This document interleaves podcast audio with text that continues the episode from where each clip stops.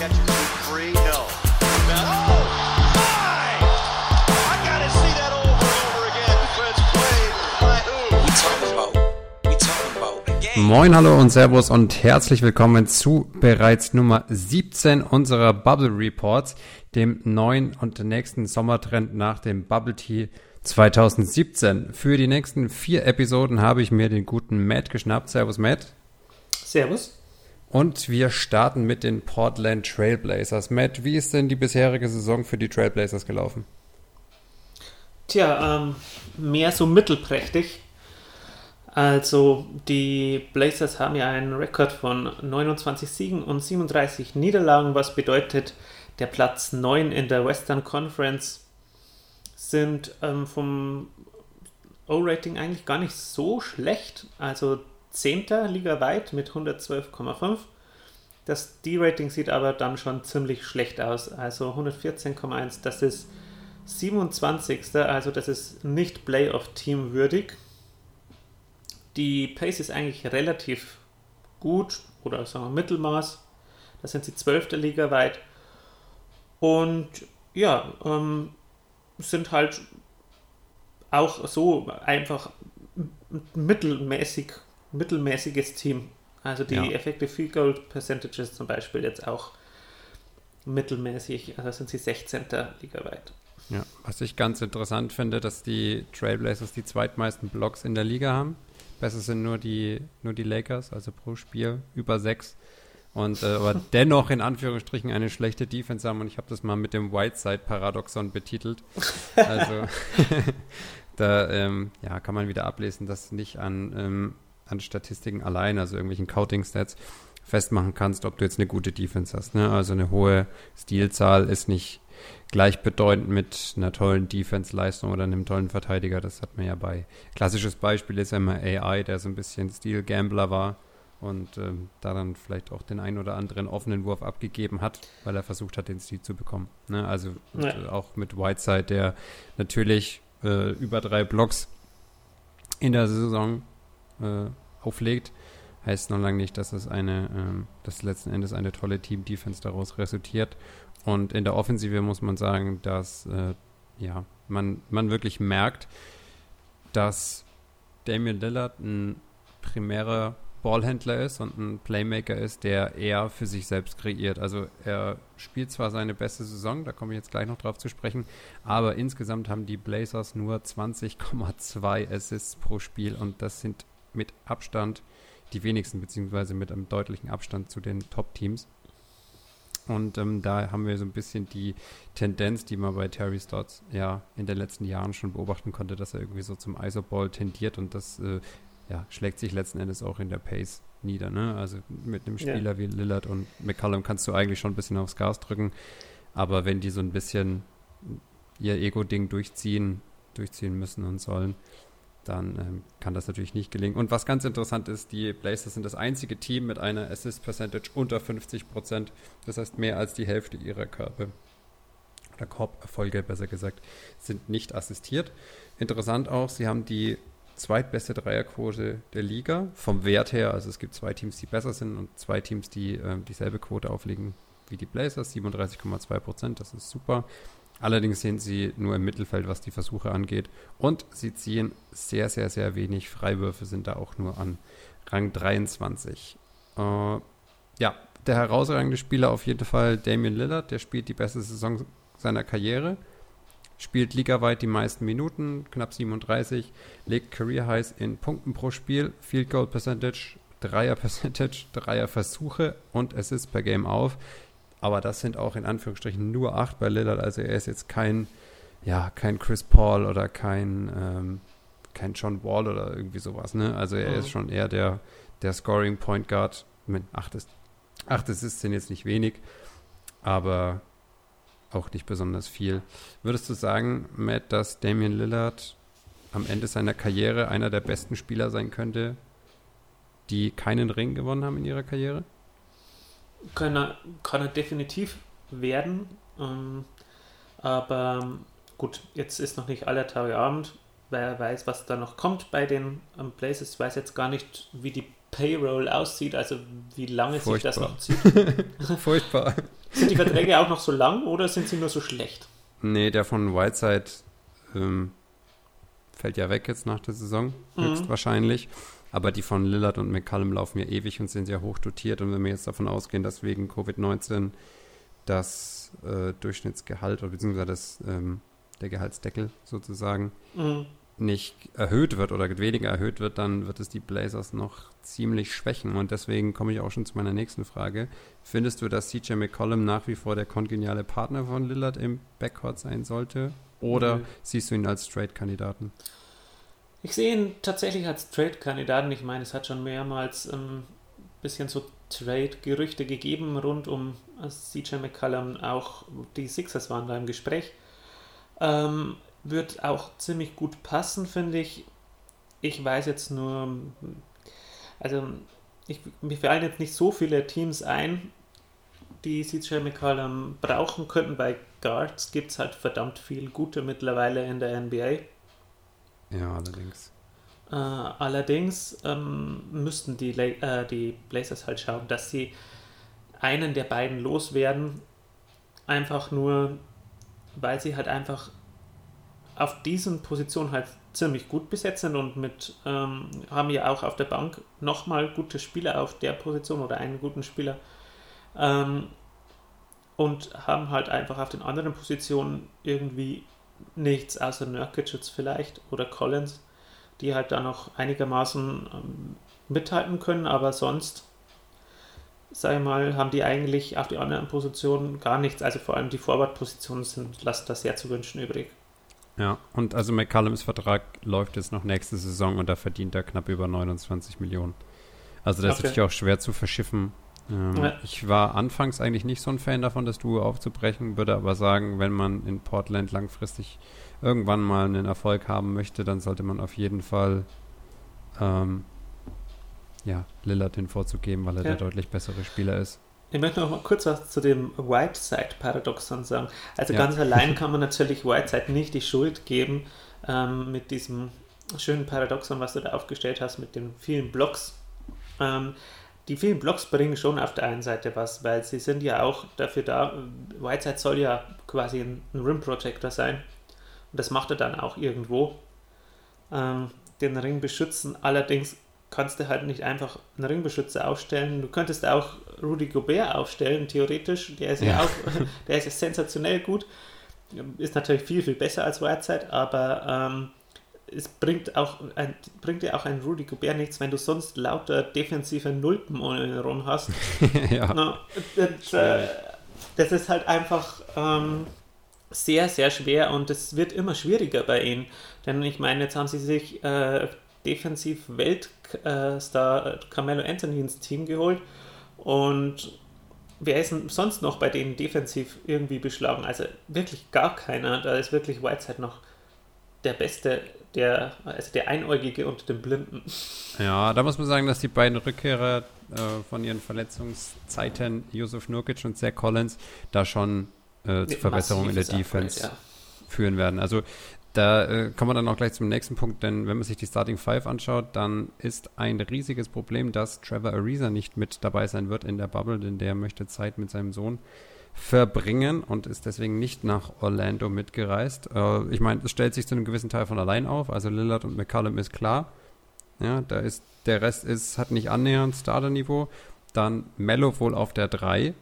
Da bin ich ganz gespannt. Der hat ja die ganze Saison über eigentlich auf der 4 gespielt, weil eben Ariza auf der 3 war. Dann habe ich da eine Lücke und dann habe ich da Hassan Whiteside. Das ist Mhm. ganz schwierig, finde ich, zu sagen, ob Nurkic und Collins halt schon ready sind, um äh, ganz am Anfang Mhm. schon in die Starting Five zu rücken. Und Nurkic hat auch gesagt, er könne sich ganz gut vorstellen, auf der 4 zu spielen, neben Hassan Whiteside. Uh, bei einem Team, was eh schon so wenig Dreier genommen hat, ich weiß nicht, wenn du dann halt echt, dann kannst du irgendwie Three Out, Two In spielen. Also Nurkic ist ja auch nicht dafür bekannt, dass er zur Dreierlinie rausfadet, genauso wenig Zach Collins. Und äh, das finde ich dann wirklich schwierig. Und Nurkic und Whiteside zusammen, ich weiß nicht, dann hast du halt von der Bank auf Big gar nichts mehr. Also das, Ja. das ist eine schwierige Aufgabe für Terry Stotts. Naja, was ist denn mit Trent Jr.? Wie war denn der so? Der war super. Also der hat ganz, ganz schwierig in die Saison reingefunden. Ist einer von denen, die ich noch als einen Kandidaten sehe, der vielleicht auf der 3 starten kann am Ja. Anfang und Mello dann auf der 4. Der ist auch defensiv ja eigentlich fast dann der Beste auf dem Feld mit Whiteside.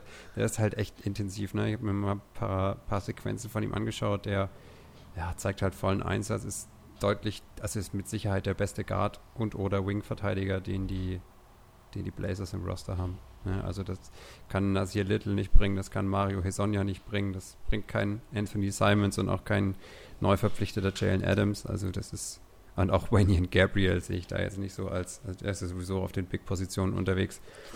Aber das ist ganz, ganz schwierig. Also ich, das Starting-Line-Up der Blazers ist meiner Meinung nach nicht in Stein gemeißelt. Da wird sich einiges ändern. Da kann Terry Stotts Gott sei Dank ja aus dem Vollen wieder schöpfen, so wie das aussieht. Also die Interviews, die Nurkic und Collins gegeben haben, die machen Hoffnung, dass die wirklich wieder spielen können. Und Yusuf Nurkic ist ja einer meiner Lieblingsspieler. Irgendwie habe ich ein Fable für, für äh, osteuropäische Bigs. Habe ich so den Eindruck. Das ich habe ein Fable für osteuropäische Bigs. ja, das kann man so, kann man so quittieren. Ja, gehen wir doch mal durch, wer nicht dabei ist, beziehungsweise wer neu dabei ist. Also ich habe mal Yusuf Nurkic und Zach Collins als Neuzugänge geführt in unserem Skript und außerdem noch Jalen Adams. Über den kann ich überhaupt nichts sagen, außer dass er ein Free Agent war, Point Guard ist und seine zweite NBA-Saison jetzt spielen wird. Ähm, glaube aber auch nicht, dass der eine große Rolle spielen wird. Aber die Blazers haben auf jeden Fall Bedarf gehabt auf den Guard-Positionen, denn Rodney Hood hat sich ja verletzt gehabt. Der hat sich die Achillessehne gerissen. Der ist auf jeden Fall raus für die Saison. Trevor Reese hat mich schon angesprochen. Der möchte Zeit mit seinem Sohn verbringen. Und Caleb Swanigan ist auch aus Personal Reasons raus. Der ist aber sowieso auf den Big-Positionen vorgesehen, wo ich jetzt nicht die gigantischen Probleme sehe. Ähm, ja, Lücken im Kader, Matt. Wo würdest du die bei den Blazers am ehesten ausmachen? Ja, wie gesagt, auf den Forward-Positionen, da sehe ich eigentlich nur Lücken. Ähm, die sind ziemlich gut besetzt äh, auf den Guard-Positionen und dann, ja, sehe ich da eigentlich überhaupt nichts. Also, wie, wie du schon gesagt hast, der Ausfall von Ariza ist, ist, ist eine Katastrophe. Und ja, ich weiß nicht, du siehst, glaube ich, noch mehr auch bei der Guard-Rotation ein Problem. Ja, auf den Bankpositionen halt. Also, Ja. das Also ich finde Simons schon sehr, sehr gut. Also Ja, der ist, der ist ganz süß. Also, weißt du, das ist halt auch ne, also von der von der Spieler, von der Spielart und so her, den mag ich eigentlich auch ganz gern sehen. Der hat jetzt aber auch jetzt nicht so überzeugt. Also da hätte man schon eher gedacht, dass der vielleicht dieses Jahr der Breakout-Kandidat sein könnte. Da war es aber dann doch Gary Trent Jr. Und ja, er ist klar hoch von, ich glaube, knapp vier oder knapp über drei auf 8,8 Punkte pro Spiel. Aber das ist jetzt auch noch nicht so das, was man sich vielleicht vorgestellt hat. Gerade weil ja, wenn CJ und äh, Dame nicht spielen, wenn die mal ihre Pausen haben, wobei die ja meistens, meistens spielt ja einer von den zwei immer, also einer von den zwei ist eigentlich immer auf dem Feld. Äh, da bist du halt auch eher Offball unterwegs, auch als nomineller Point Guard. Da wird es jetzt Jalen Adams nicht anders gehen und Trent Jr. ist halt ein ganz guter Shooter, hat das ganz ordentlich gemacht. Aber ich habe es dann trotzdem irgendwie als Dame, CJ und die Wüste deklariert, weil ich, äh, weil Anthony Simons keine erste Option sein kann zum, zum aktuellen Zeitpunkt und ähm, deswegen habe ich da noch ein bisschen die Probleme gesehen. Aber ja, der Ausfall von Ariza ist eine Katastrophe, selbst wenn der nicht annähernd das Niveau aktuell bringt, was er vielleicht vor, der, vor einigen Jahren noch gebracht hat, wo er ja eigentlich, wo du ihn in jedes Team, das irgendwelche Aspirationen auf den Titel gehabt hätte, reinpacken hättest können. Also der hätte jedem, jedem Titelaspiranten geholfen mit seiner Verteidigung, dass er äh, ja, offene Dreier reinhauen kann.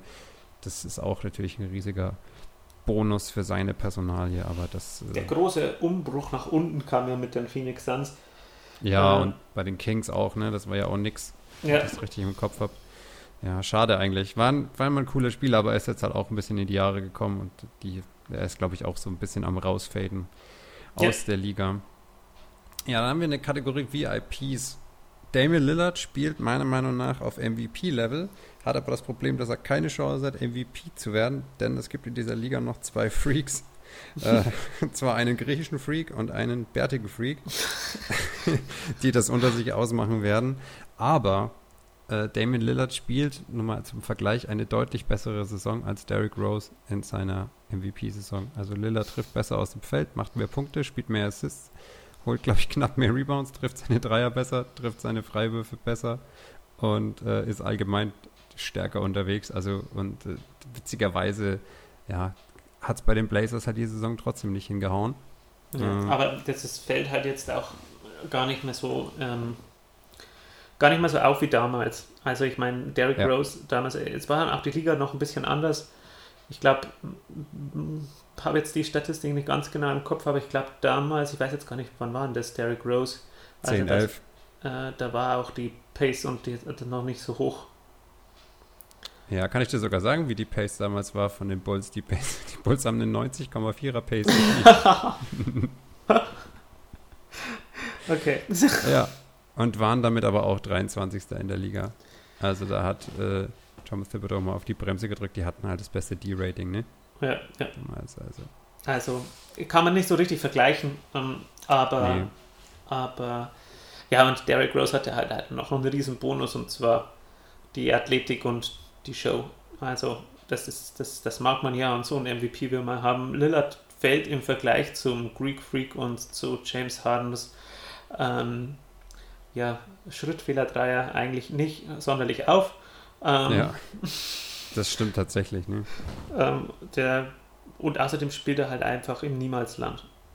Ja, krass, Und wie das- so eine Saison dann aber auch übersehen werden kann. Ne? Also ich hatte Ja. das jetzt gar nicht so auf dem Schirm. Ich hatte es jetzt mal gelesen, dass er, dass er eine richtig gute Saison spielt. Dann habe ich es mir aber angeguckt und so, okay, wow. Also Career heißt in, das muss halt erstmal bringen. Ne? Du triffst die, also geteilte beste Dreierquote. Er hat schon mal 39,4% getroffen. Aber er nimmt fast 10 Versuche im Spiel. Das ist schon krass. Heftig. Insgesamt 45,7% aus dem Feld als erste Option. Also er spielt eine effiziente Saison und also mein, mein allergrößten Respekt. Ist auch einer meiner absoluten Lieblingsspieler in der Liga. Ich bin nur letztens erschrocken, der hatte ja vor kurzem Geburtstag, ist tatsächlich 30 geworden. Liegt halt einfach daran, dass er mit 22 erst in die Liga kam. Jetzt muss ich mal was sagen, was mir äh, jetzt wahrscheinlich da draußen viele Feinde oder wie man im Basketball-Jargon spricht, Hater äh, bescheren wird. Also ich mag Damian Lillard, ich finde, das auch einer meiner Lieblingsguards in, äh, in der NBA. Aber ich kann absolut nichts mit seiner Musik anfangen. Ja, gut, das ist, ich weiß nicht, das finde ich mal ganz cool, das zu hören, aber war jetzt auch noch nichts dabei, was mich irgendwie ewig lang gefesselt hätte. Also ich schaue ihm Ja. lieber mal Basketball spielen zu. Ja, ja, absolut. Und mein zweiter VIP ist ein Rollenspieler, der aber vielleicht richtig ins Rampenlicht treten könnte, nämlich eben vorhin schon angesprochen, Gary Trent Jr., der sich in der zweiten Saisonhälfte deutlich gesteigert hat.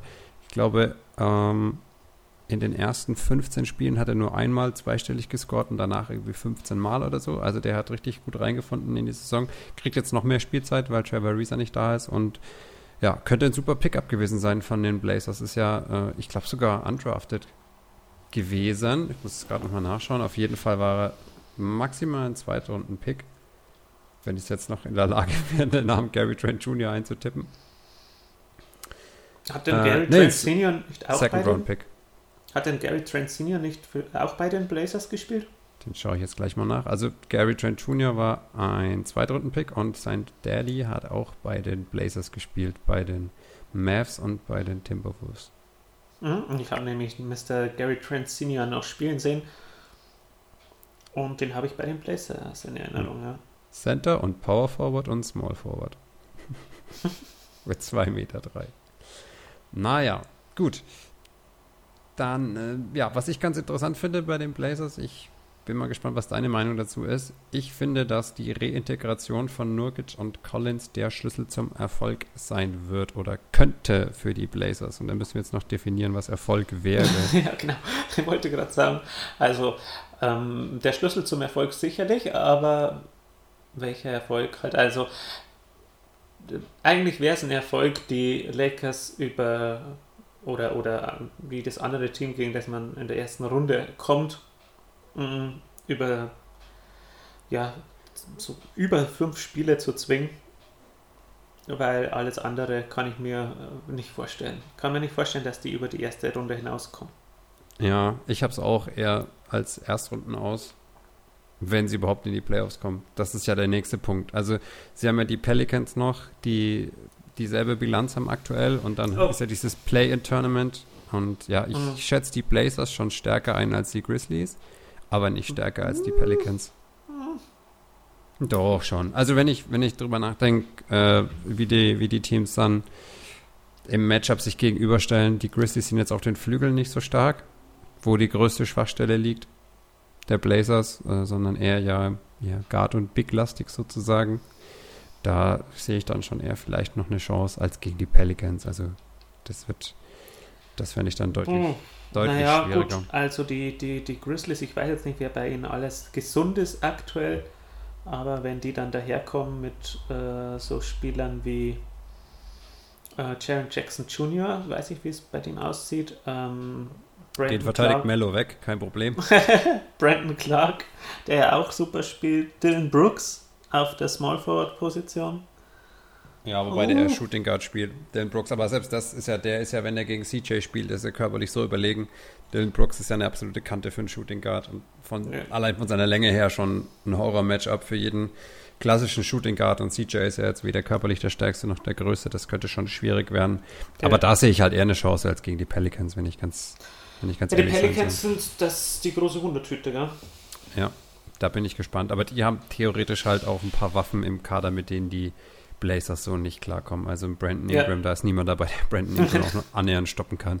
Selbst Gary Trent Jr., der kann dann eher so den Patrick Beverly machen, weil Brandon Ingram einfach so unerträglich lang ist. Der natürlich so den, ja, der eigentlich ist er, ist er, keine Ahnung, die Kreuzung aus Kevin Durant und Post Malone ist Brandon Ingram. Und äh, da, ist nichts, da ist nichts zu machen gegen den. Ja. Und letzten Endes, weil wir, drüber, weil wir mal drüber reden wollen, wie stark ist das Team, was ist die Prediction? Terry Stotts hat gesagt, Mello kann auf der 3 spielen, weil das kann man nämlich über Team-Defense kompensieren und auffangen. Da sage ich dazu, ähm, nein, weil so gut kannst du als Team nicht verteidigen, dass du Mello verstecken kannst. Und wenn du über die Saison das ein D-Rating auf Rang 27 fährst, hm, dann glaube ich nicht, dass du insgesamt so die Tools hast, um Mello aufzufangen, dass du den auf der 3 bringen kannst. Also das ist schon, Never. das wird ganz, ganz schwierig. Da kann auch ein Yusuf Nurkic nicht ma- nichts machen. Der kann den vielleicht von links nach rechts schubsen und naja. Matt, Hot Takes. Fällt dir was ein zu den Blazers? Ehrlich gesagt, glaube ich, ähm, ein Hot Take wäre es, dass sie die erste Playoff-Runde spannend machen. Mehr kann ich mir nicht vorstellen. Ja, da setze ich doch jetzt mal den Charles Barkley oben drauf. Der wurde aufgefordert, eine Bold Prediction für die Blazers zu machen. Der hat gesagt, die kegeln in der ersten Runde die Lakers raus. Der, als ich das gelesen habe, wäre ich schon fast vom Stuhl gefallen. Ähm, ja, sowas erwarte ich eigentlich von Kendrick Perkins, aber gut, er sollte ja eine Bold Prediction machen. Meine Bold Prediction ist, dass Damian Lillard komplett Amok läuft in Disneyland, dass er ja da den einen oder anderen Track wieder aufnehmen wird, der dir nicht gefallen wird, aber das wird ihn motivieren und er wird auf jeden Fall 35 Punkte im Schnitt auflegen in der Orlando Bubble, auch wenn es nur acht Spiele sein sollten, in denen das passiert, aber der wird auf Ultra-Level spielen und versuchen, sein Team zu tragen, aber es wird nicht weit gehen. Wunderbar. Falls du nichts mehr zu den Blazers hinzuzufügen hast, Matt, würde ich sagen, wir äh, holen ein bisschen Zeit raus, die die anderen sonst immer verlieren und schließen das Ganze jetzt ab und hören uns dann morgen mit dem nächsten Team. Bis dahin, bleibt sportlich. Ciao, Servus, Tschüss. Mach's gut, ciao.